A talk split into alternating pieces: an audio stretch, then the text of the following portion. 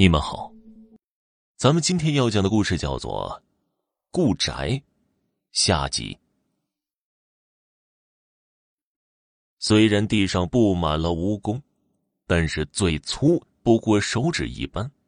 不要说精怪了，就连点灵气都没有，怎么可能让这个庄子打不下去呢？并且昨天我在挑石灰的时候，特地在黑布外围撒了一层薄石灰。今天早上来看，石灰上都有虫类爬过的痕迹，可见这么多蜈蚣也并不都是从地底爬上来的，周围的也过来了不少。那么，到底是什么原因让这个庄子会打不下去呢？这倒还真是奇了怪了。叫人将地上的死蜈蚣打扫干净，原因还是没找出来。连续几次单独出来揽活都出师不利，要回家搬救兵实在没面子，只好先占卜一下，看看是不是能找出些什么苗头来。挖了一些地上的泥土放在符纸里，用火烧了。根据烧完之后的土灰来看，庄子打不下去的原因既不是龙脉。也不是精怪，竟然是阴人。这么一个露天的工地，怎么可能有阴人搅扰呢？就算有阴人，几个月的阳光暴晒也早已待不了了。但是卦象就是这么显示的。我看到老板在边上欲言又止的样子，心想一定有鬼，索性先吓他一下。装作问题很严重的样子，问他到底是在这里做过什么。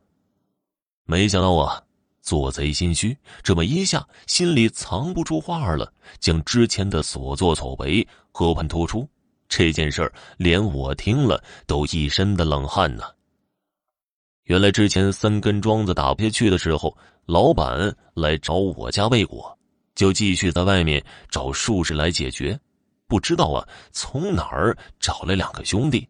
经过勘察之后，发现地下阴气大盛，与几百米外的土地大不相同。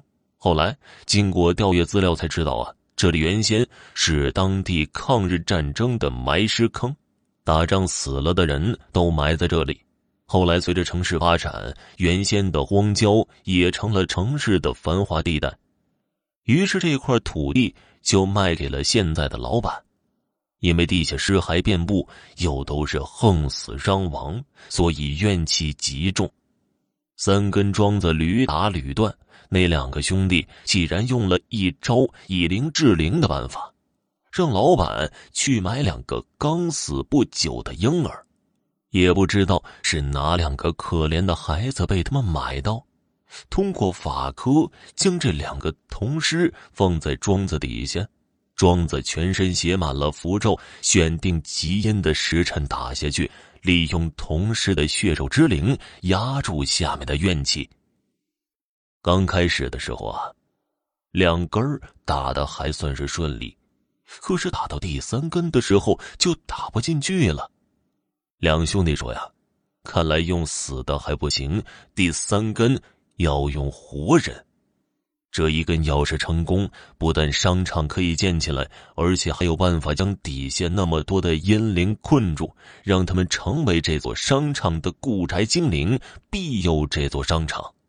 老板听到这次要用活的，自己也犯了犹豫了。毕竟要用活的呀，这如果传出去被人知道，可是杀人罪啊，那是要坐牢的。所以考虑了半天，还是不同意。况且毕竟是一条命啊！好在老板天良未泯，不然呢，又一个活生生的婴儿要命丧此地了。这么一说，就可以明白为什么占卜出来是阴人搅扰了。郑杰找到了，但是因为前面的做法，整个工地地下的阴气已经成型了，所以啊。只有先将这阴气除了，才有可能打下桩去。解除阴气的方法有很多，但是大多数太霸道。地下那么多人活着的时候，已经饱受战乱之苦，现在死了，连骨骸都不安稳，实在是于心不忍。但是商场建也是一定要建的，只好采取个折中的办法。我让老板出钱，请城里大庙做水陆道场七天，超度此地亡魂，然后七天之后选一个日子再来动工。七天道场结束后，老板按照我的要求买了几十斤朱砂、九只白鸡，用白鸡的血将朱砂混好，将整个庄子全身涂满，打了一半的庄洞里也倒进去一半的朱砂。只见朱砂倒进去之后，慢慢的有一阵阵的白烟冒出来。等白烟飘尽，看看时辰也差不多了。在庄子底部画上九阳符后，鞭炮大响，空气中顿时弥漫着一股硫磺的味道。在这一阵鞭炮声中，打桩机隆隆的开始工作，一寸一寸的往下打。当最后一下打完成功的时候，我才长叹一口气，放下心来。后来工地建设的就很顺利，工地建成后，按照我的要求，还在商场的一角还安置了一个隐秘的小房间，专门供奉此地的仙灵。说来也奇怪，虽然这个商场地理位置不太好。但是，不知是老板福运的原因，还是供奉本地仙灵的原因，商场并没有像我预料的那样关门大吉，一直到现在，生意都还是不错的。好了，这个故事就讲完了，感谢收听。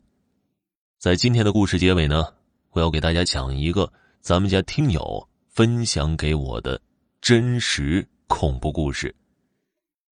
故事是这样的：初中的时候，一个发小的姥爷刚去世不久。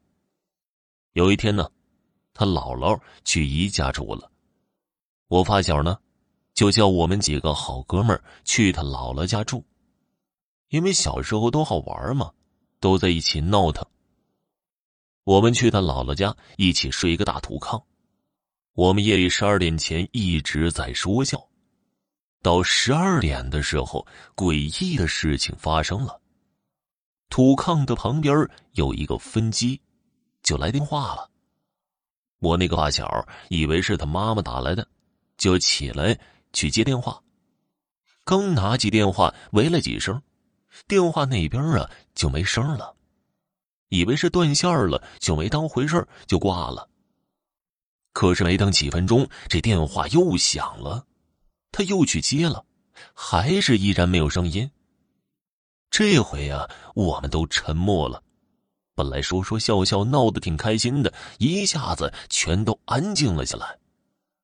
有人这个时候啊，就说了：“是不是他姥爷刚去世想家了，往家里打电话呢？”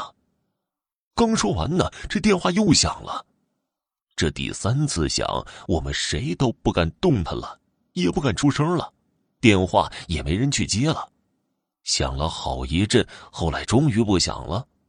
这时我们一个个吓得脸都白了，都快筛糠了，谁都不敢出声了。一直到后半夜的时候，迷迷瞪瞪的就都睡着了。第二天，我们几个都正常起来了，但是我那个发小，他整个人这个时候都显得不太正常了。好像丢了魂儿一样。当天他妈妈回来了，我们就跟他妈说了昨晚发生的事情，然后他妈妈找了村里的一个大仙儿给叫了叫，人就没事了。